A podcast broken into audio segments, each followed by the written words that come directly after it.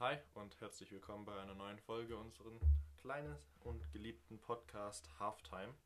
Wie immer bin ich nicht allein, sondern zusammen mit meinem Co-Host Kadia. Ja, in die Runde. Heute, eine Woche später als zuvor gedacht, aber ich glaube, das ist äh, egal. Ähm, unsere zweite Folge äh, der Offseason. Heute geht es um vier Teams. Zum einen die Philadelphia Eagles, die Cincinnati Bengals, die Carolina Panthers und das vierte Team sind die Detroit Lions. Und ich glaube auch, fangen wir einfach wieder an. Wie beim letzten nicht lange drum rumreden, oder? Ja. Fangen wir mit den Philadelphia Eagles an. Den Rekord der Vorjahr, des Vorjahres möchte ich dann kurz an die Leute hier präsentieren und auch an dich. 4, 11 und 1. Das liest sich wie schwere Kost. Und das war's auch wahrscheinlich für die meisten Eagles-Fans. Und dementsprechend passiert das, was die letzte Konsequenz ist, wenn es halt nicht gut gelaufen ist. Köpfe werden gerollt. Das waren in dem Fall Carson Wentz, welcher getradet wurde für einen Zweitrunden optional Erstrunden-Pick. Das wird sich noch im Laufe der Zeit herausstellen. Und auch auf der Coaching-Position gab es Veränderungen. Ich würde kurz einkratschen zum Trade, kurz die Details nochmal. Ähm, sie haben Vance zu den Colts getradet und wie gesagt im Gegenzug einen Second-Round-Pick bekommen, der eventuell ein First-Round-Pick wird, sofern er 75% der Snaps spielt in der nächsten Saison oder 70% und in die Playoffs kommt. Und jetzt ist das Problem, den, das die Philadelphia Eagles haben. Sie haben 33,8 Millionen Cap Space an Dead Money für Carson Wentz, der nächste Saison nicht mal für sie spielt. Das sind 18,7 Prozent vom ganzen Cap Space geht an einen Spieler, der nicht mehr im Team ist. Das war, glaub, das hat sich jeder bei den Eagles anders vorgestellt gehabt. Vielleicht war es absehbar. Ich denke, generell objektiv in der Blase betrachtet ist der Trade, äh, ist, der, ist der Vertrag von ihm vielleicht ein bisschen overpaid. Wenn man sich anschaut, was zum Beispiel ein Elite-Quarterback wie Russell Wilson verdient, vor allem in dem Vergleich wird das klar. Und dann kamen nochmal andere Dinge hinzu, die wir gleich besprechen werden, wie zum Beispiel das Verletzungspech, das halt auch die Eagles hatten in den letzten Jahren, wovon Wentz nicht unbedingt profitiert hat. Aber ich glaube, es ist wirklich für alle Beteiligten jetzt das Beste gewesen zu gehen, vor allem mit dem Chaos, der gegen Ende der letzten Saison halt auch noch da war. Ja, das auf jeden Fall. Also, ich sag mal so, die haben die Saison, wie gesagt, vier Siege und sind in der NFC East letzte geworden. Das sagt einiges. Die NFC East ist die schlechteste Division der Liga und da dann selbst dort letzter zu werden, ist, glaube ich, echt doch ähm, schmerzhaft auch für die Eagles-Fans vor allem. Und dann kommt halt doch, wenn man sich auch noch anschaut, von wo man halt jetzt diesen Abstieg halt, äh, wo, wo dieser Anfang des Abstiegs begonnen hat und dieses Team war nicht mal vor einem halben Jahrzehnt Super Bowl Champion. Kommt vielleicht ein bisschen länger rüber, als es ist. Nick Foles damals noch Quarterback gewesen bei den Eagles. Aber das Team war eine Winning Franchise. Und das ist beispielslos und zeigt einfach auch, wie dieses, wie, was diese Liga halt so faszinierend macht. Dass du halt, wenn du gewisse Decisions verboxt, du von einem Super Bowl Champion zum schlechtesten Team der schlechtesten Division der Liga halt relativ schnell runterstufen kannst. Ja, das ist aber auch das Interessante, finde ich. Das ist halt generell bei den amerikanischen Sportarten ist das, was halt wirklich das Draft-System daneben auch ausmacht. Und klar, sie hatten die Saison schlecht abgeschlossen, haben dafür aber einen guten Draft-Pick. Äh, Nummer 6 im Draft. Und dieses Jahr gibt es da vorne vor allem auch echt viele Talente, mit denen sie gut was anfangen können für die nächste Saison. Den kurz neuer Coach Nick Siriani, äh, letztjähriger Offensive Coordinator der Colts. Muss man natürlich immer, wir sagen es immer, ein Head Coach gibt mir immer ein paar Jahre, deswegen weiß man nie, ob das sofort klappt. Man geht nicht davon aus, dass es sofort perfekt mit äh, den Spielern harmoniert, aber wer weiß, das sieht man nächstes Jahr. Auf der Quarterback-Position hatten sie sich letztes Jahr Jalen Hurts geholt. In der zweiten Runde des Drafts. Dritte Runde dritte des Runde. Drafts, ja, wurde hochgetradet, damit man, äh, das hat der General Manager gesagt, nicht den gleichen Fehler begeht, ähm, wie als sie äh, Russell Wilson ähm, Verfehlt hat. verfehlt hatten, genau. Denn dort hatten die Seahawks dann ihn geholt und das wollte den Eagles nicht mehr passieren, weshalb sie sich ihn geholt haben und am Ende der Saison war er ja auch der Starter. Genau, und da war trotzdem aber in der Offseason nicht unbedingt Ruhe darum, wer halt der Starter, Starting Quarterback sein wird. Die ist, die Diskussion ist ein bisschen abgeflacht natürlich, nachdem man Wentz getradet hat. Trotzdem würde ich jetzt einfach mal dich fragen, auch vor allem im Hinblick halt auf diesen First-Round-Pick, den sie haben. Was willst du jetzt machen? Ist Jalen Hurts für dich ein Franchise-Quarterback? Ich persönlich? Äh, nein. Und dann die nächste Frage. Würdest du traden auf einen Top-3-Pick, also das wollte ich hingezielt auf die, äh, auf die ähm, Miami Dolphins? Ich persönlich würde jetzt vermutlich, wenn ich jetzt da was zu sagen hätte, nicht mit Hurts gehen, sondern vielleicht schauen, dass ich ihn vielleicht sogar trade, sofern ein Team wirklich interessiert ist. Und dann aber schauen, dass ich mit den Jets, dass ich den Second Overall Pick bekomme. Denn wer ist vor mir? Vor mir sind die Falcons, die eventuell einen Quarterback holen. Und dann ist da auf jeden Fall einer. Wir haben, wir haben, Lawrence ist sowieso weg, aber dann an zwei, Zach Wilson oder Justin Fields. Und ich glaube, dann macht man mit keinem was falsch, wenn man da einen davon holt.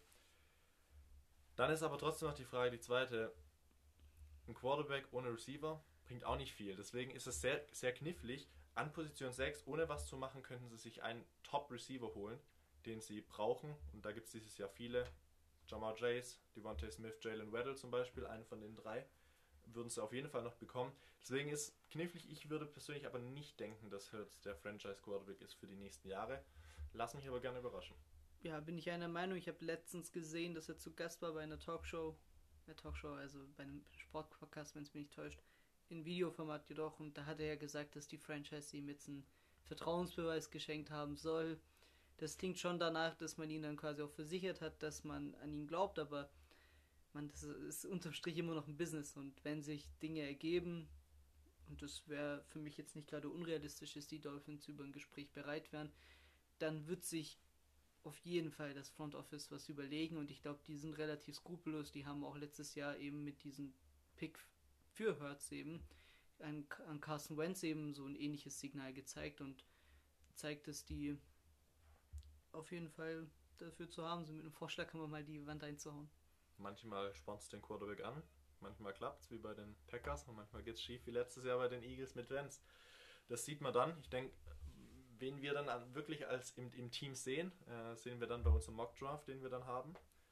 Aber ich denke, gehen wir mal die anderen Positionen durch. Wir hatten Hurts gesagt, dass momentan der Quarterback, ob er bleibt, also Starter ist dann oder nicht, äh, sehen wir dann.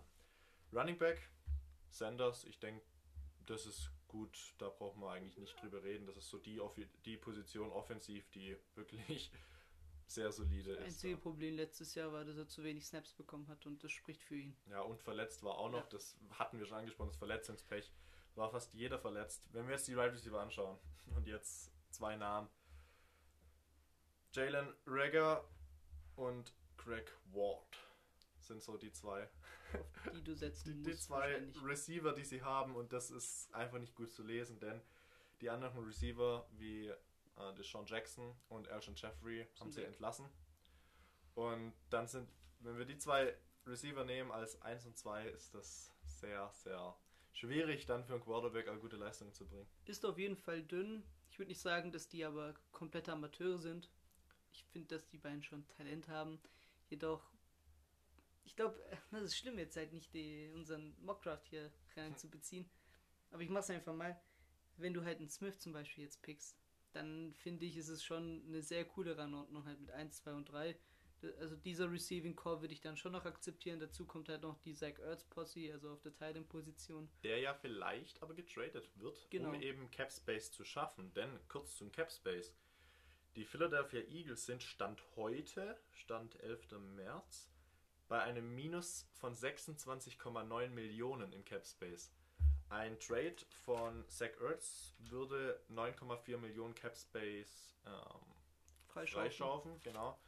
Dann wären es in dem Sinne nur noch 7 und, äh, 17 Millionen im Minus. Ähm, klar, müssen sie dann auch noch ein paar Spieler entlassen, aber wäre auf jeden Fall schon mal ein großer Anteil. Vor allem, man hat eben auf der Thailand-Position ist man ganz gut besetzt mit Dallas Goddard. Genau, ich finde, das war ein Lichtblick, finde ich, in den letzten Jahren.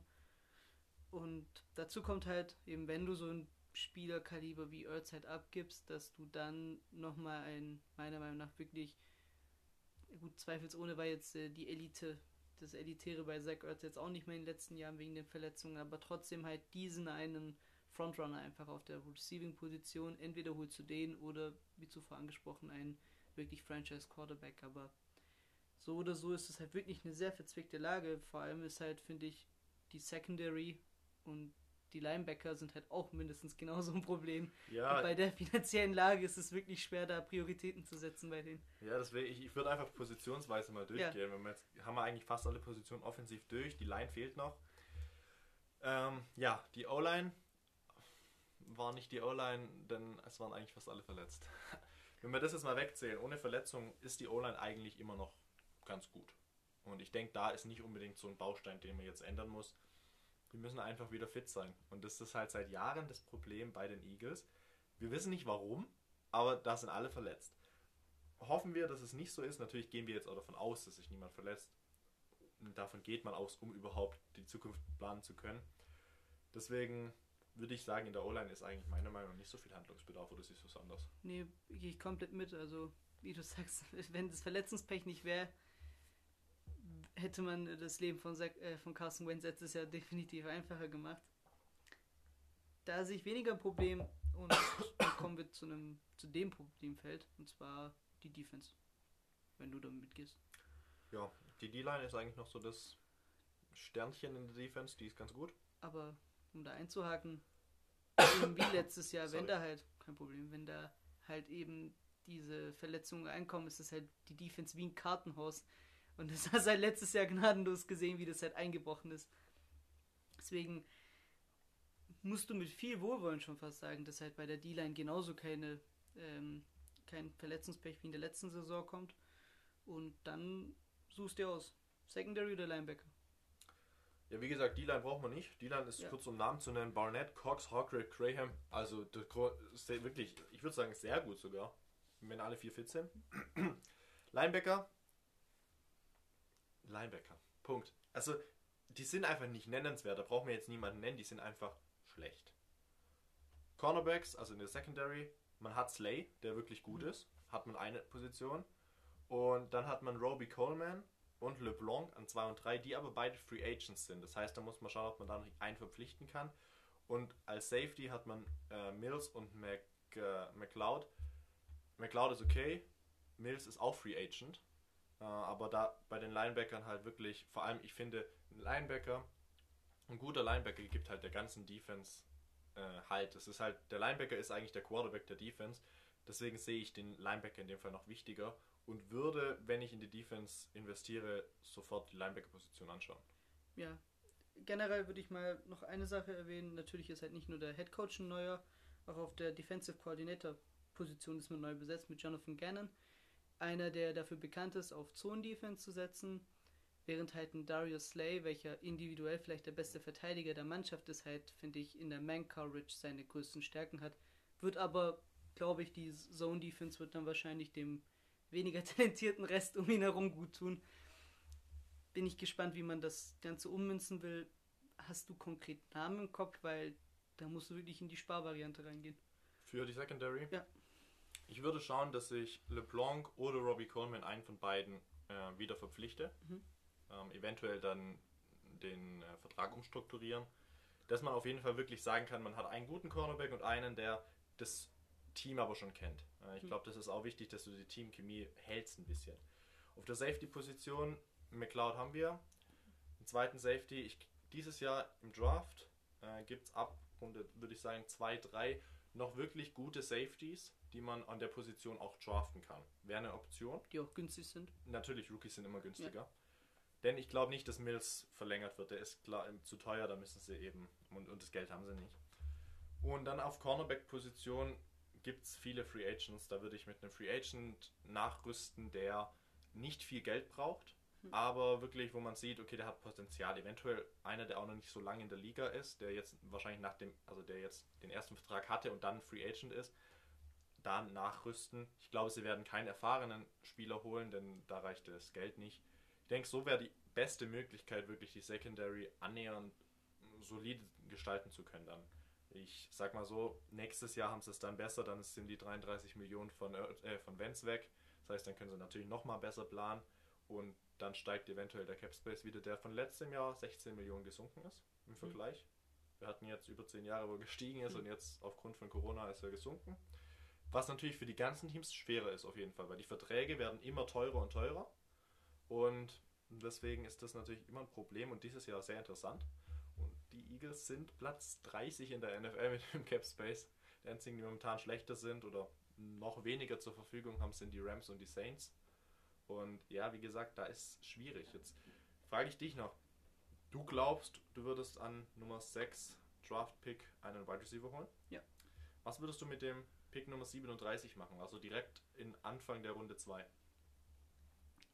Dann wahrscheinlich aufs andere Ende des Felds gehen und dann halt in der Defense nachrüsten und da halt wirklich der bestmöglichen Pick, der da zur Verfügung ist, halt da einsetzen für. Ja, ich denke, das ist auch das Beste, was du da machen kannst. Je nachdem, natürlich im Draft ist immer sehr schwierig, wirklich vorherzusagen, welcher Spieler noch frei ist. Ich denke, das sehen wir jedes Jahr beim Draft. So viele Überraschungen, womit man nicht rechnet. Äh, rechnet. Aber ich denke auch, also man muss in den ersten zwei Runden ähm, aufteilen. Einen für die Offensive und einen für die Defensive. Ich glaube, es wäre falsch, wenn man in der Offensive, weil das ist momentan bei vielen im Mock Draft der Fall gewesen, dass sie gesagt haben, äh, Kyle Pitts und Tight End geht zu den Eagles. Ich finde persönlich, man hat Zach Ertz momentan und Dallas Goddard. Sagen wir, Ertz geht weg, hat man immer noch Goddard. Ich finde, da braucht man keinen Tight End mit dem sechsten Pick davon. Ich denke, da kann man besser nee, definitiv nicht. Also, besseres anfangen. Würde ich also Titan wird gar nicht in Frage kommen. Entweder halt auf Wideout oder du sagst, ich möchte einen Franchise Quarterback mit draften. Das wäre meine einzige Option, die ich da als GM in, in Betracht ziehen würde. Gibt's noch was zu den Eagles? Noch kurz ein Free Agent, vielleicht Vinnie Curry ist auch Free Agent dieses Jahr. Ähm, wie gesagt, die anderen hatte ich schon genannt, LeBlanc, Robbie Coleman und Mills. Ja, da ist einfach schwierig für die Eagles generell. Ich denke aber, dass sie auf den aufsteigenden Ast wieder kommen könnten aufgrund der Division. Äh, und das ist eben der Vorteil. Die anderen Teams haben es auch nicht arg viel besser. Und sind auch nicht nominell viel stärker Richtig, geworden. Richtig, ja. Die Cowboys, klar, die hatten letztes Jahr viele Verletzungen, äh, wenn die wieder fit sind. Aber ich denke, das ist eine Möglichkeit, dass man da eben dadurch vielleicht was reißen könnte. Zum Einschätzen für die nächste Saison, ich denke, das, also ist schwierig zu sagen, je nachdem, was sie natürlich auf der Quarterback-Position machen. Wenn sie Hurts halten und es brutalst gut klappt, können sie auch eventuell um den Sieg sogar der NFC East mitspielen mhm. und dadurch natürlich in die Playoffs kommen. Ob das klappt oder nicht, sieht man dann. Ich würde eher, ich würde eher sagen, sie schaffen es nicht in die Playoffs, weil ich die Cowboys höher sehe. Deshalb um ja so Pick 15, 16, 17 so hintere 10, würde ich sagen. Ich wäre da gar nicht mal so pessimistisch, weil ich denke immer noch, auch wenn die Cowboys. Auch, auch wenn die Cowboys mit Prescott verlängert haben und er auch noch fit ist, also ähm, dass da keine, also da, dass da keine Probleme gibt, die waren auch mit Dak Prescott letztes Jahr zum Saisonstart grauenhaft. Defensiv. Vor allem auf der defensiven Seite. Und deswegen bin ich immer noch nicht davon überzeugt, dass das kein Schneckenrennen sein wird wie letztes Jahr. Einzige Team, was mich wirklich, dem ich es vielleicht zutrauen würde, wäre das Football-Team. Weil ich finde, dass die gegen Ende der Saison wirklich sehr guten Football gespielt hatten. Ja, Washington, ja. Haben die eigentlich jetzt einen Namen gefunden? Nein, sie haben dieses Jahr tatsächlich wieder äh, den gleichen Namen, ah. Washington ah. Football Team, und ändern es erst so 2022er Saison. Verstehe ich jetzt nicht. Also. Verstehe ich nicht ganz, weil, hä, wenn du, wenn du nächstes Jahr den Namen weißt, dann kannst du den Namen doch jetzt auch schon sagen. Vor allem, ich sag mal, wenn man jetzt zwei Jahre jetzt Washington Football Team heißt, dann hat man sich schon fast dran gewöhnt, so zu heißen, so wir als Fans jetzt. Ich denke, dann ist es auch wieder, weil uns ist es sehr lange schwierig gefallen zu sagen Football Team und nicht ja. das alte Team, ne? das ist so wirklich, also im Stadion, du brüllst Football Team. Football ja, das ist auf jeden Fall nicht dasselbe wie Raiders. Was, was, was ein Teamname. Was ein Teamname. Gut, ich denke, dann haben wir die Eagles abgehakt ja. und gehen zu dem Team, was exakt den gleichen Rekord hat, nämlich 4, 11 und 1 und das Unentschieden gegen die Eagles hatte. Die das Cincinnati sind Bengals. Kurz zu ihnen, sie sind auch letzter in der Division, aber in der AFC North. Ja, ganz gute Division und da ist es nicht schlimm, letzter zu werden, vor allem nach letzter Saison wirklich sehr stark gewesen. Head Coach Zach Taylor, letztes Jahr äh, quasi eine Rookie-Season gehabt als Head Coach, jetzt das zweite Jahr. Wir sagen immer zwei Jahre mindestens, deswegen schauen wir, was da ist. Joe Burrow hat sich letztes Jahr verletzt, wird wieder fit. Ich denke, da ist auf jeden Fall ein junges Team. Äh, fangen wir einfach mal an. Äh, Draft-Position Nummer 5 haben sie. Dazu nachher aber nochmal wer. Fangen wir wie vorhin einfach an mit den Positionsgruppen. Soll ich jetzt ähm, anfangen mit Quarterback-Position, auch wenn sich da nicht Ja. die Frage stellt, äh, Bro ist der Mann für die Zukunft. Der hatte auch eine wirklich akzeptable Rookie-Season, also eine gute Rookie-Season, wenn diese Verletzung nicht reingekommen wäre. Gut, gut plus, würde ich sagen. Sagen. Plus. Und darauf wird er aufbauen. Zweites Jahr ist immer ein Sprung da, ein signifikanter Sprung, würde ich sogar, sogar, würde ich sogar sagen. Und dann würde ich rüberschauen auf die Wide Receiver Position. Und da möchte ich deine Einschätzung machen. Wide Receiver. Man hat jetzt, nächst, also ja, nächstes Jahr hat man noch Tyler Boyd und T. Higgins. Ja. T. Higgins letztes Jahr Rookie. Und als Free Agent geht AJ Green und John Ross. John Ross, ein äh, Bust gewesen. Verstehe ich immer noch nicht. Ich halte sehr viel von dem, aber er schöpft sich aus. Egal. Boyd und Higgins. Tyler Boyd ist ein Receiver, der als, also die letzte Saison, nicht die, die jetzt war, sondern die Saison zuvor, also 2019, 2020, war, T. Higgin, äh, war Tyler Boyd der Starting Receiver und hat es super gemacht, weil dort AJ Green eben nie gespielt hat.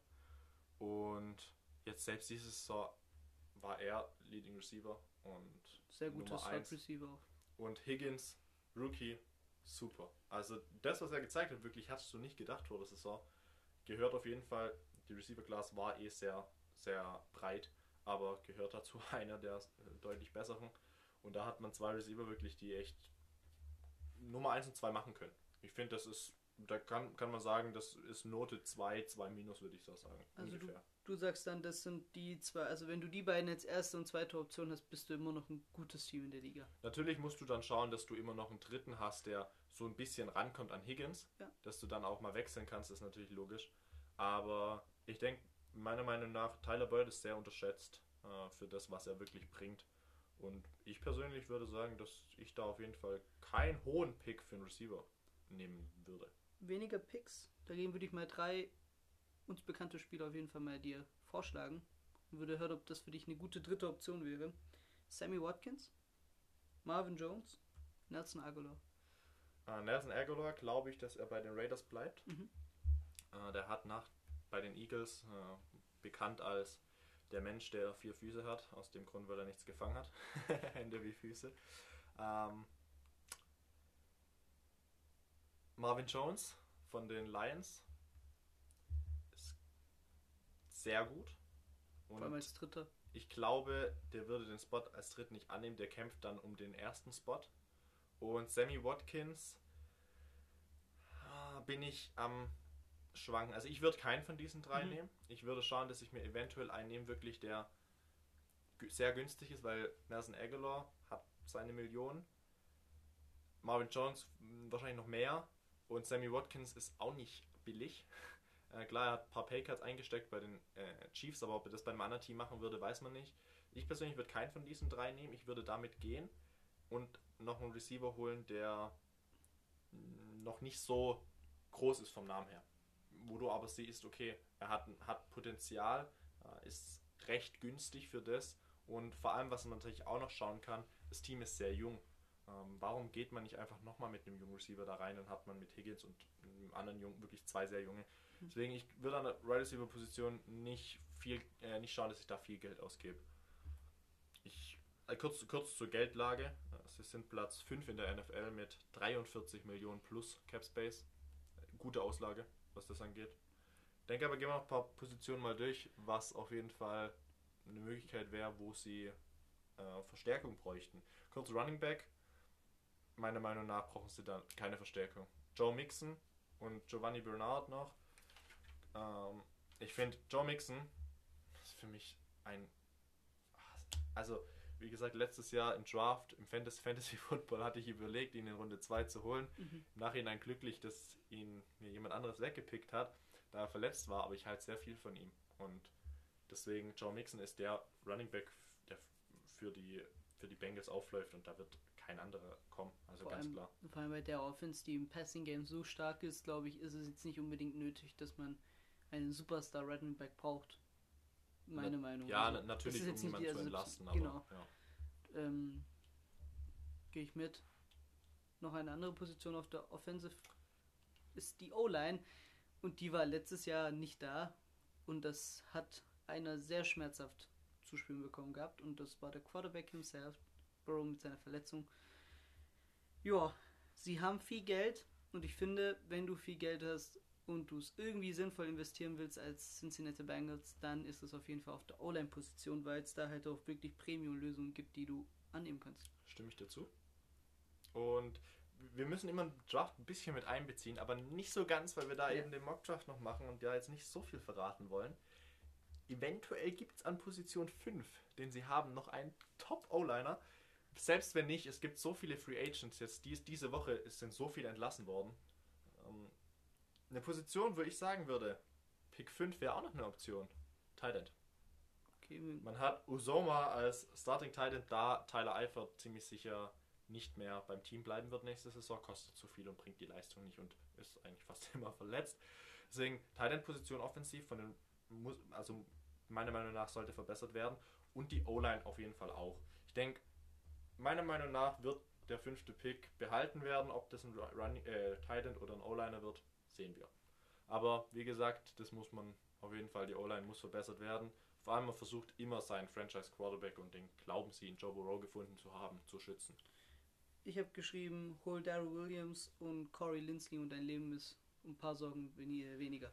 Lindsley wird teuer, Ja, äh, ist aber sehr gut. Center, Guard, Tackle, kann eigentlich alles spielen. Deswegen, natürlich hoffe ich, dass der zu einem anderen Team geht. dessen Name nicht erwähnt wird. Aber deswegen, wie gesagt, es gibt sehr viele. Kevin Zeitler ist jetzt auch Ja. frei geworden von den, von den Giants.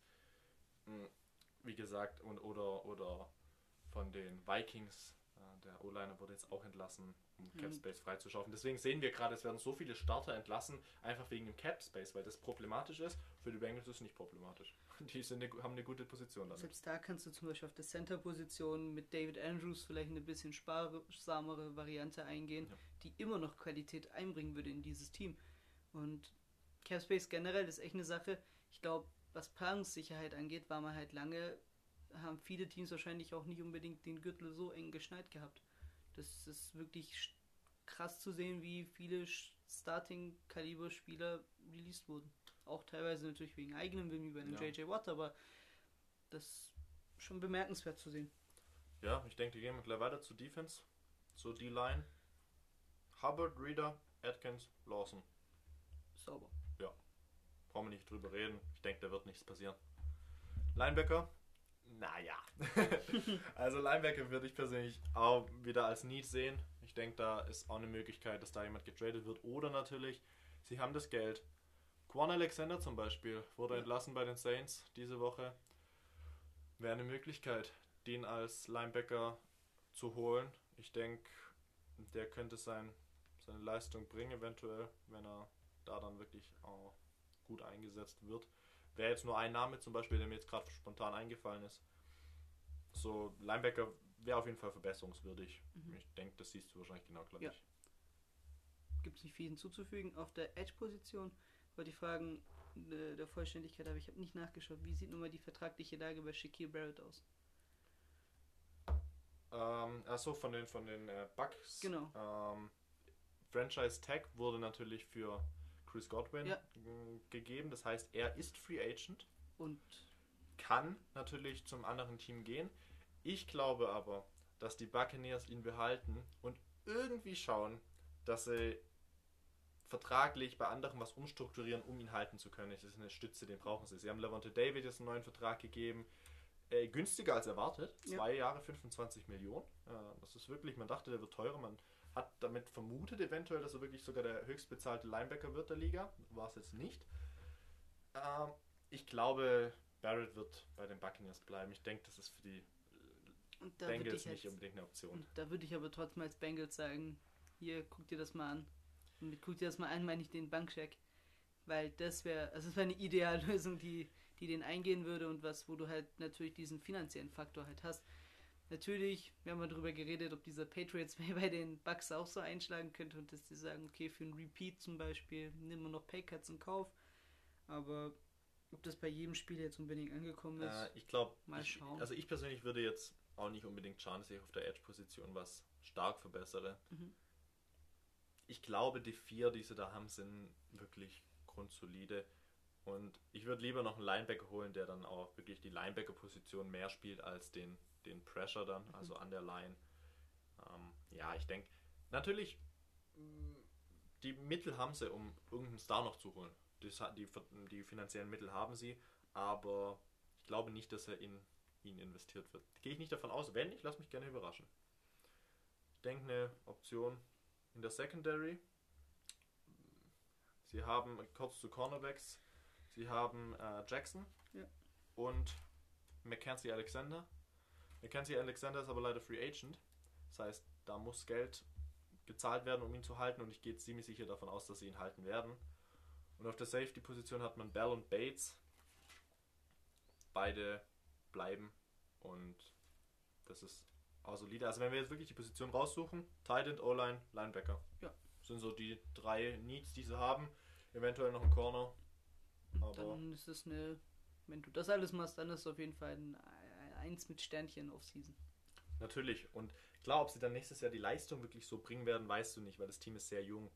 Aber für die Jahre dazu gesehen, dann in der, in der Zukunft, ich glaube, da sind die Bengals ein Team, was wirklich nicht mehr so schlecht ist, sondern vielleicht an die Jahre von 2015 anknüpft, 2014, als sie das letzte Mal gegen die Steelers in den Playoffs standen, verloren haben. Und wie, das äh, für alle Bengals-Fans ein Grauen wahrscheinlich. Aber ich denke, da können sie auf jeden Fall in die Form zurückkommen. Und wen hatten sie damals als Starting Quarterback? Andy Dalton, der auch nicht der Riesenstar war. Und das kann Burrow auf jeden Fall in den nächsten Jahren, kann er auf jeden Fall auf das Level kommen. Und was das angeht, ist das Team auf jeden Fall Sehr interessantes Team. für Spaß auch aus zum Zuschauen, denke ich. Genau, also wenn man hier den League Pass äh, Tipp an die Leute vermitteln würde, ich glaube, glaube, Bengals äh, Football wird was sehr Schönes anzusehen sein in, den, in der kommenden Saison. Auf jeden Fall spektakuläres. Und ich glaube, bei denen geht es dieses Jahr mehr darum, eine gewisse Culture zu etablieren und halt eher diesen, diesen Prozess halt durchzumachen, Ja, den du brauchst. Ich glaube, da wird weniger, den wird es relativ, wenn die in die Playoffs kommen würden, irgendwie wäre das natürlich eine fantastische Sache, aber die werden nicht sagen Playoff or Bust. Also Nee. definitiv nicht. Ich glaube, die wissen genau, unsere Zeit wird schon kommen. Zur Lage ist, aber wir hatten die vier Teams letztes Mal, sie haben es sich besser. Sie haben zwar was zum Umstrukturieren, aber der Prozess ging viel flüssiger über und deutlich angenehmer. Und deshalb sind die Bengals, glaube ich, echt das Team, was auch nicht so lange brauchen wird dafür. Und ob, wie du gesagt hast, ob sie nächstes Jahr die Playoffs schaffen oder nicht, es ist sogar möglich, würde ich sagen. Ja. Äh, klar, man hat eine sehr schwierige Division dort mit den Ravens, Steelers und den Browns. Äh, Wirklich Na, sehr schwierig dort, ja, ja. Aber natürlich, man, man weiß es nicht. Möglich ist es auf jeden Fall, klar. Also, um eine Sache generell sagen, ich finde, die Teams, die wir heute alle besprechen oder besprochen haben schon teilweise, sind wirklich spannende Teams auch. Wo du wirklich bei der Recherche Bock gemacht haben. Ja, und ich glaube, für mich kommt jetzt das spannendste Team. Ja, dein Secrets Lieblingsteam. So, wie, so gerne und wie so, wie so schön und fanatisch, wie du über die redest.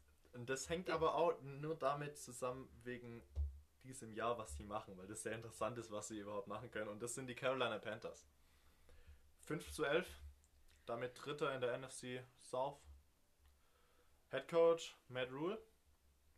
Letztes Jahr auch Rookie Coach gewesen, jetzt im zweiten Jahr. Gute Leistung eigentlich gebracht für das, für das, dass sie letztes Jahr CMC eigentlich das ganze Jahr raus war. Also Christian McCaffrey, Running Back. Und das Team generell auch im Umbau ist. Ja.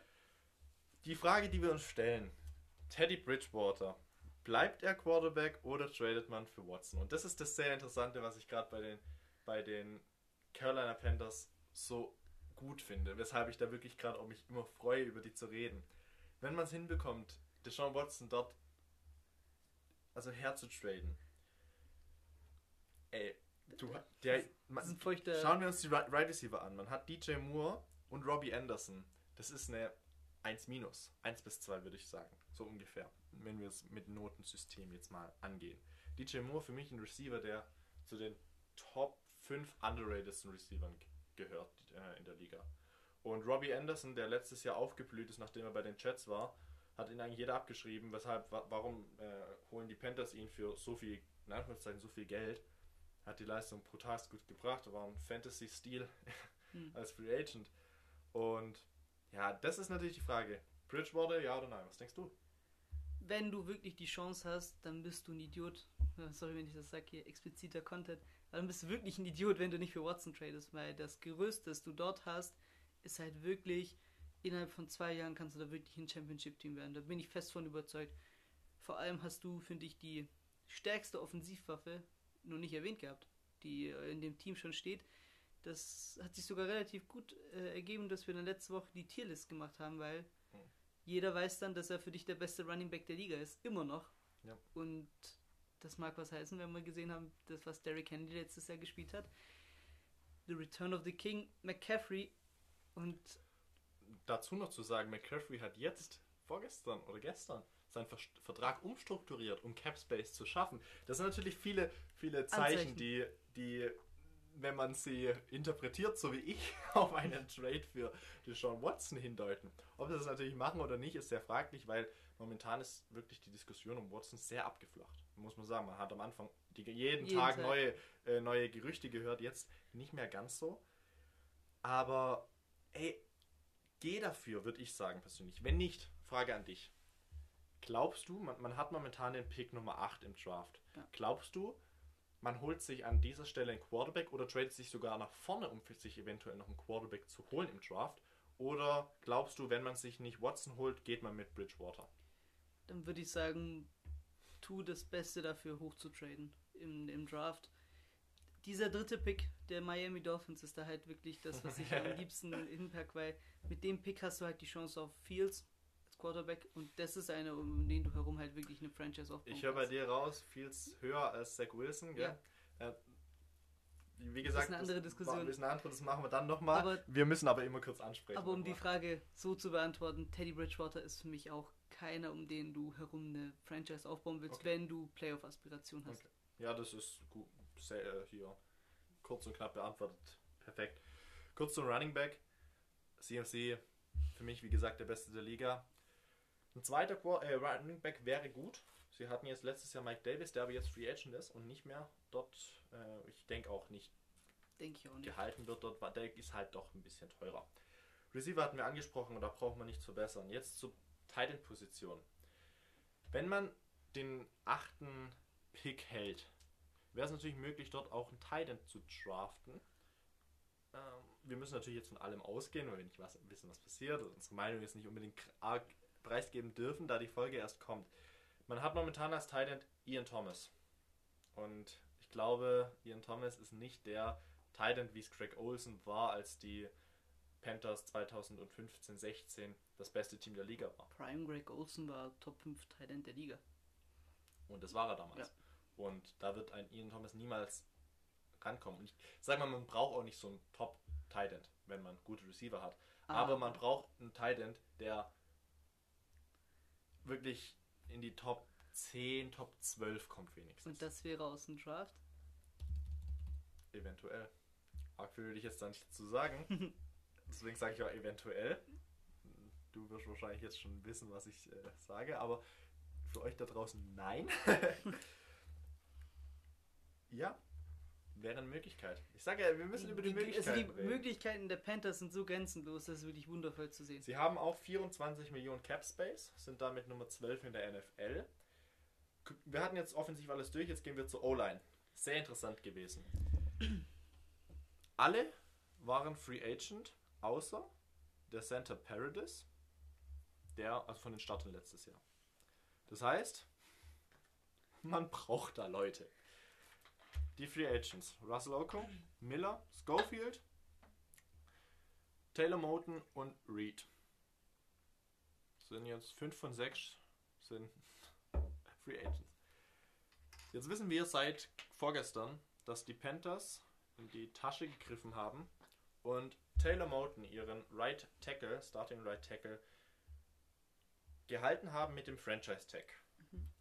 Hat natürlich Geld gekostet und zwar Einen Moment, schaue ich kurz nach. Will ich kurz erwähnen, war bis vor ein paar Tagen noch äh, in meiner äh, Cincinnati Bengals Need-Liste drauf. Und Ja. die Panthers mir einen Strich durch die Rechnung. gemacht. 14 Millionen war der Franchise-Tag ihnen wert, ihnen Taylor Moten zu geben. Jung, gut, Das ist eine sehr gute Investition. braucht man nicht viel dazu sagen. Das war sehr wichtig. Jetzt fehlt halt trotzdem noch. Vier Leute. Drei der fünf Starter sind immer noch raus. Also O-Line. Ist, ist Need. ein Need, ja. ist ein Need, aber den du mit soliden Free Agents, glaube ich, auch lösen kannst. Fakt ist aber, wenn du. Das ist. Du hast mich überzeugt. Wenn du Sean Watson halt wirklich holen willst, ist halt der, der, das ist der Ort, wo du wahrscheinlich auch ihm den größten Gefallen tun würdest, wenn du ihm eine sehr solide O-Line einfach vorstell, vorlegen würdest. Die Frage ist halt, und das habe ich nicht ganz im Kopf, wenn man jetzt seinen Vertrag reinholt, ne? Wahrscheinlich ist dann Bridgewater sein Vertrag dann auch weg. Sprich, Vermutlich wird sprich das, das, ganze Cap Space wird nicht weg sein. Wie, Ah, aber wäre es noch, wäre noch genug da, um, mh, um zwei von denen zu halten?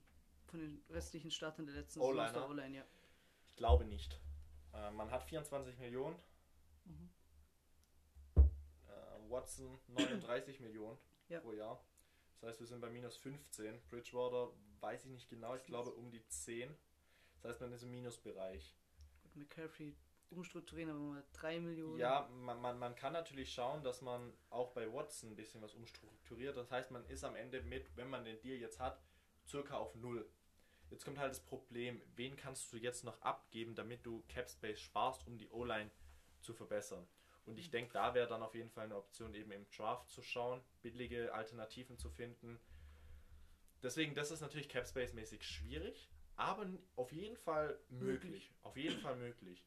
Und natürlich, vielleicht gibt es da auch jemanden ab wie Shaq Thompson als Linebacker, der viel Geld ist und dann hast du wieder ein bisschen was.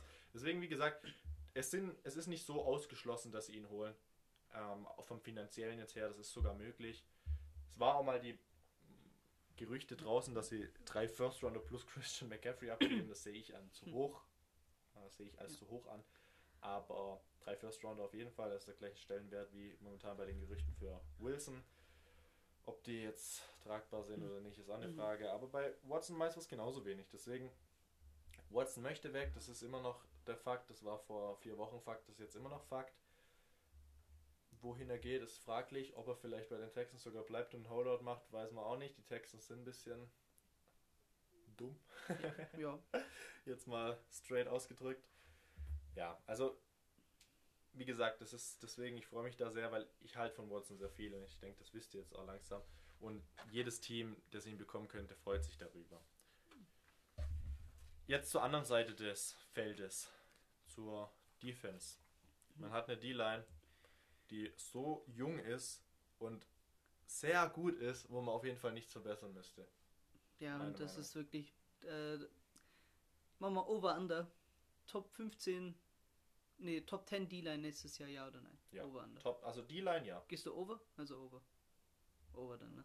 Ja, in dem Fall ja quasi under, weil sie ja unter Ja, den also 10 rutschen. Aber ja, besser als 10. Besser als 10, ja. okay. Besser als Top 7. Ja, da würde ich sagen, nein. Ich glaube, es es wird um, um die Defense ungefähr hungrig. Also ist, das Problem ist halt, sie sind sehr jung. Wenn die jetzt noch ein bisschen, ein paar Jahre entwickeln, Das kommt noch dazu. Ja. Also was wir denen jetzt schon zu, Ja. ähm, was wir denen jetzt schon äh, an, zu, äh, zutrauen ja, zutrauen.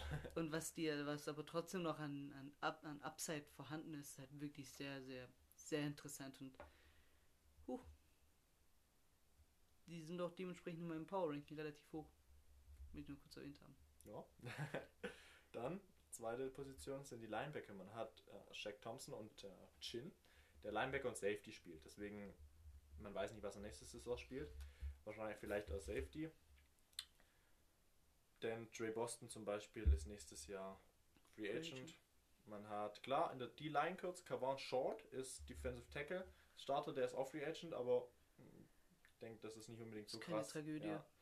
Äh, kurz noch zur Wide Receiver Position hatte ich vorhin vergessen zu erwähnen. Curtis Samuel ist auch Free Agent, war der dritte und ein sehr, eine sehr große Waffe. Ähm, der war sehr vielseitig einsetzbar. Vielleicht ein bisschen schwierig für sie zu ersetzen. Weiter zur Defense, ich denke, die Linebacker, da können sie sich verstärken mit jemandem, ist aber im Grunde genommen okay. Also solide 3, 3 minus. Cornerback-Position, man hat Jackson, von dem ich sehr viel halte, wirklich. Rest brauchen sie halt ein paar. Also Cornerback ist auch wieder so eine Position, da brauchen sie auf jeden Fall einen zweiten. Du hast immer zwei Leute, die du brauchst. Einen hast du, einen zweiten brauchst du. Und jetzt eben die Position, die nicht gut ist, die ich bei einer 4 bis 5 einordnen würde, ist die Safety-Position. Wie gesagt, Dre Boston ist Free Agent und Jeremy Jin spielt nicht unbedingt, da wissen wir halt noch nicht, was er spielt, aber selbst dann fehlt was und da ist auch eine Möglichkeit, da zu investieren. Es ist, hängt, glaube ich, immer noch davon ab, was sie eben mit der Quarterback-Position machen. Ich glaube, das ist die größte Frage. Ja, also da, das ist eine Prioritätensache dann wahrscheinlich, was das Investment angeht. Ich glaube, man wäre insgesamt gut damit beraten, wenn man halt eben auf, auf, den, auf den ganz großen Fisch geht. Jedoch hat man immer noch bei dem, bei dem Capsize, dass man hat die Möglichkeit wirklich auch ohne Watson ein wirklich sehr solides bis gutes NFL-Team aufzustellen. Denn die Anlagen sind auf jeden Fall da und es ist nicht so, dass der Markt nicht Optionen hergibt, die Problemstellen, die sie haben, eben unter anderem auf der Safety-Position, ähm, zumindest einigermaßen auszumerzen. Vielleicht nicht mit einer Premium-Lösung, aber auf jeden Fall mit einer durchschnittlich bis okayen Lösung.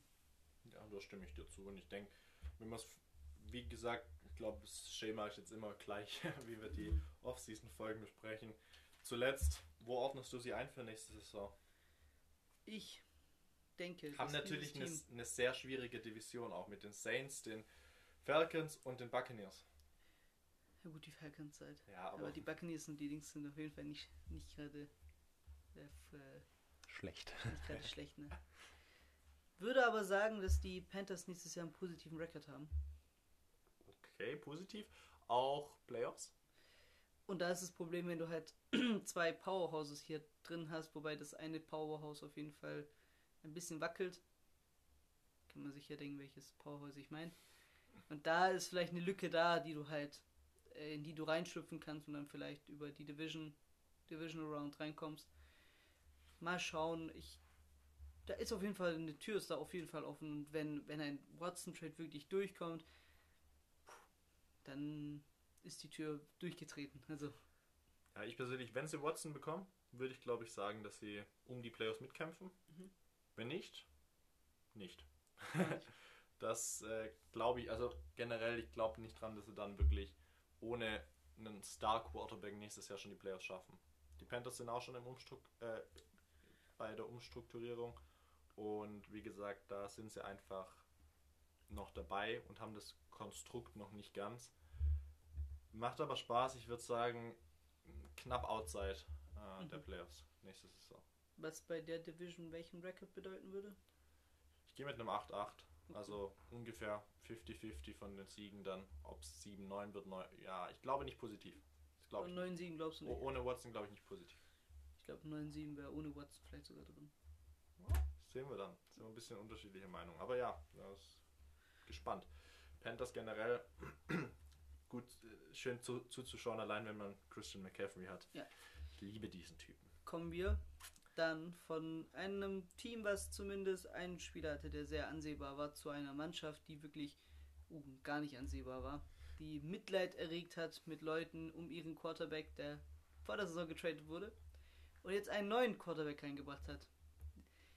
Einer der schlechtesten Infrastrukturen in ganz USA, was die Städte angeht.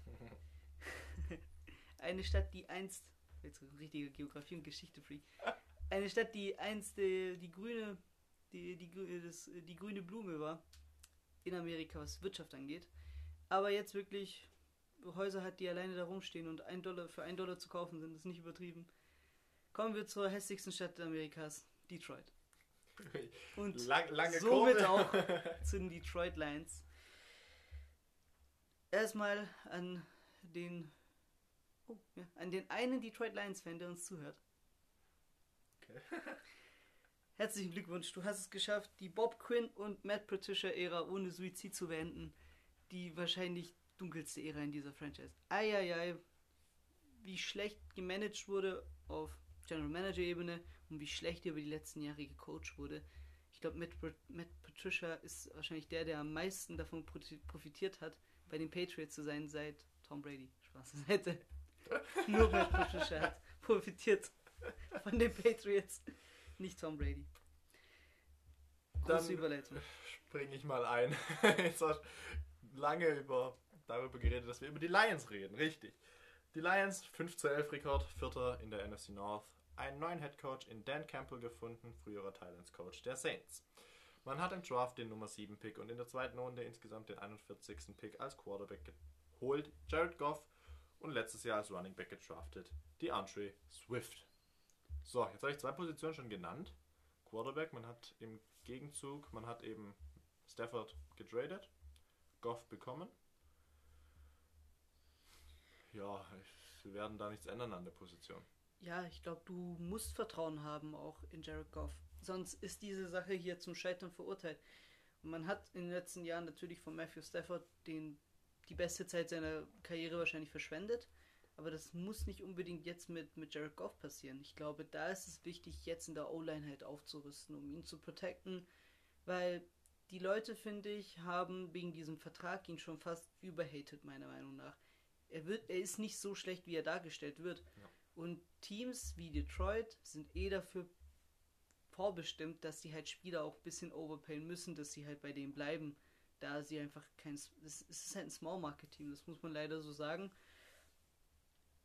Und dementsprechend würde ich da halt im Draft vor allem auf die O-Line gehen. Eher aber in der zweiten oder dritten Runde, Die O-Line. Ja. Das überrascht mich. um, um einfach Jared Goff dieses volle Vertrauen zu zeigen. Ich hatte O-Line gerankt als die Position, die gar nicht in Frage kommt äh, für die für die Verbesserung. Mhm.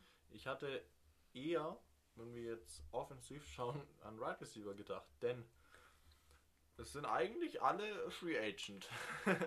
Das stimmt. Wenn man die Free Agent Liste anschaut, man hat Mohamed Sanu, Marvin Jones, Danny Amendola und Kenny Golladay. Die Starting vier Receiver alle weg. Gut, ich meine, Golladay werde ich wahrscheinlich, wird wahrscheinlich ein Franchise-Tag oder ge- äh, nee, Franchise Tag Phase ist rum und er wurde nicht gefranchise tagged. Ui. Deswegen, wie gesagt, das können wir heute sagen. Gestern war der letzte Tag. Ja. Das heißt, sie haben Cephus und Allison. Gut, aber dann muss ich sagen, musst du auf Golladay einen, Langzeitvertrag dann wahrscheinlich irgendwie anbieten, auch wenn du, äh, was Dings angeht, Caspace angeht, wirklich die Hände gebunden Ich sind. persönlich glaube nicht, dass sie Golladay holen werden. Die werden da, das ist, sie werden Wide Receiver holen müssen. Das ist einfach nicht gut. Im Gegenzug zum Tight End, das ist sehr gut. Ja. Hawkinson war ein First Round Pick. Äh, brauchen wir nicht mehr dazu sagen. O-Line finde ich als, ich habe es bewertet mit einer 2 Plus Okay. ungefähr. Ich finde eigentlich ganz gut. D-Line, Dre Flowers. Sonst, naja, sonst könnte man da auf jeden Fall noch ein bisschen was verbessern. Und jetzt der Need Nummer 1, Linebacker. Ja. Das ist der Need. Und ich glaube, da kann man, also wenn sie sich jemanden holen werden als Linebacker, haben sie nichts falsch gemacht. Da müssen sie. Ja, klar. generell die Defense allgemein war grottig, wenn man es wirklich so ehrlich sagen muss, bei den, bei den Lions in den letzten Jahren.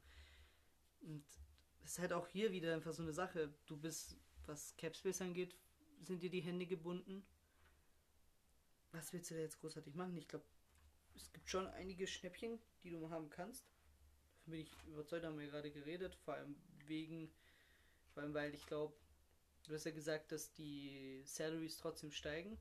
Ich glaube ja in der Spitze, aber ich glaube für Mittelklasse-Spieler musst du sogar mittlerweile vielleicht weniger zahlen, als es vor äh, ein, zwei Jahren der Fall war. Ich glaube, davon können die Lions sich Nutzen machen.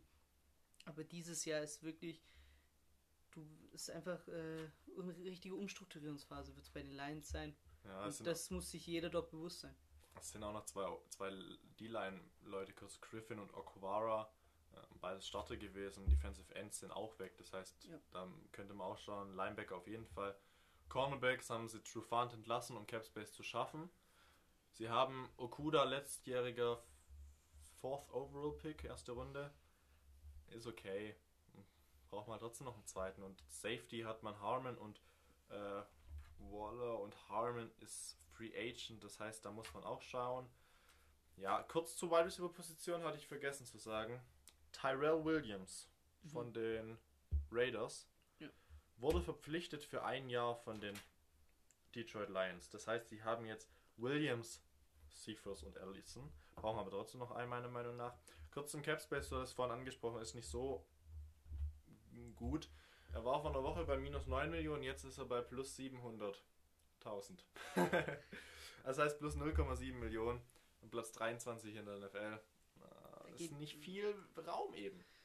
Ja, da geht wenig. Also ich glaube, würde ich sogar fast sagen, okay, bisschen in Rebuild-Modus musst du dann halt auf jeden Fall reingehen. Ich glaube, es wäre fatal, jetzt zu sagen, okay, wir müssen irgendwie auf Pumpels schaffen, ähm, mit, mit, mit, ähm, mit Jared Goff dieses Jahr schon einigermaßen Winning Football zu spielen, weil das ist unrealistisch. Ja, das muss man natürlich. einfach so ins Auge Ja. schauen, der Realität.